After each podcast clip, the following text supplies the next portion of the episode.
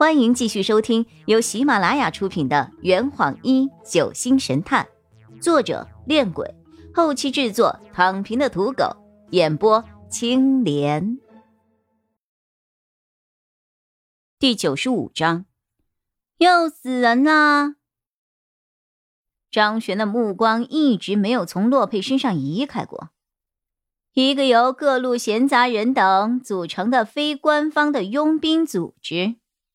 洛佩摇了摇头：“No, no, no！准确来说，我们是咨询机构，出售的是头脑和思想。只是这几年来，为了发展业务、扩大生意，才做起了佣兵生意而已。原来你是佣兵啊！”我两眼放光了看着洛佩，随即又觉得哪儿不对。等一下。佣兵不是非法的存在吗？张璇的话有些意味深长，所以才是非官方组织呀。英婷这些年在明面上并没有干过什么违法的勾当，所以当局并没有对他们展开任何的强制行动。洛佩昂首挺胸：“我们可是正当机构，怎么可能会干违法的勾当呢？”我兴致盎然的坐到了他的身边，那你一定很厉害吧？跟玄儿比起来怎么样？洛佩尴尬的笑了笑，呵呵呵，我只是一个小兵，做的主要是咨询业务，用的更多的是脑子，身手是不行的。张璇走了过来，在洛佩的脑袋上敲了一个暴力，扮猪吃老虎的家伙。你当我什么都不知道啊？在你们英庭，只有掌庭十以上的人才有独立的接案权。洛佩捂着脑袋，哎呦哎呦，轻点干什么呀？老是打我！我就是英庭的掌庭使，又怎样了？我又不会吃了你！别卖萌啊！张婷又在他的脑袋上敲了一下。老实说，你接的是什么案子啊？洛佩突然将脸上傻乎乎的表情收了起来。你如此费尽心思的调查柴卫，你接的又是什么案子？张璇说的没错，洛佩的确是一个扮猪吃老虎的人，而且多面善变，情绪转换的毫无头绪，让人捉摸不透啊。张璇似乎被洛佩问到了，两人相视而望，剑拔弩张。似要展开一场恶战一般，我立刻站到了两人的中间，将他们推开，呵斥道：“喂，你们两个都不许再吵了呀！我知道你们两个都有各自的隐藏任务，但现在我们坐在同一条船上啊！无论如何，先合作把圣葵村的僵尸案给破了，可以吗？”早知道就不该跳出来出风头了。在我说完之后，两个人立刻凶神恶煞的看着我。冻得我心里发毛。当我以为自己马上就要被烧着了的时候，这二人又相视一笑。该赖床的赖床，该喝粥的喝粥，只留下我一个人站在那儿原地石化。喂，你们两个翻脸比翻网页还快啊！张璇边喝粥边说着：“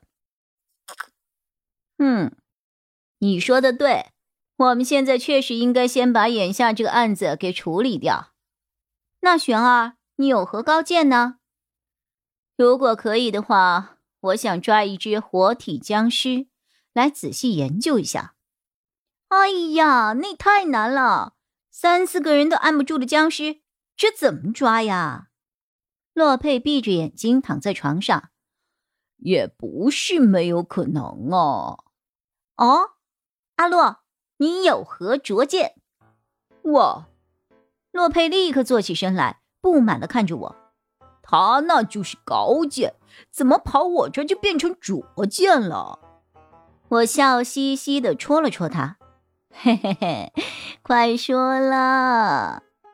很简单，就像我昨晚那样，用绳子以柔克刚。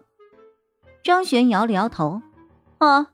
绳子恐怕不行吧？他们力气太大了，可能会把绳子弄断的。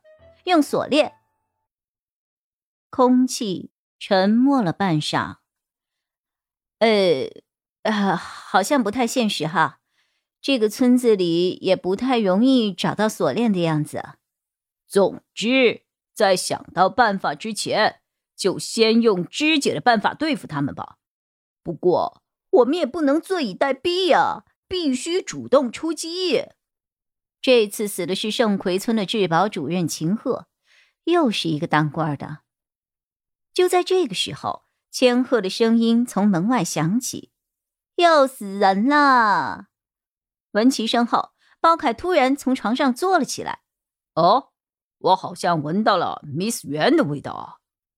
千鹤走了进来，手里还拿着一堆的文件。你确定不是听到了我的声音？张璇浅笑着。你昨晚走的真及时啊，避开了一场灾难呐。看得出来，你们这一个个。都像刚从藏壕里爬出来的样子啊！查到了吗？千鹤点了点头，将文件放在了桌上。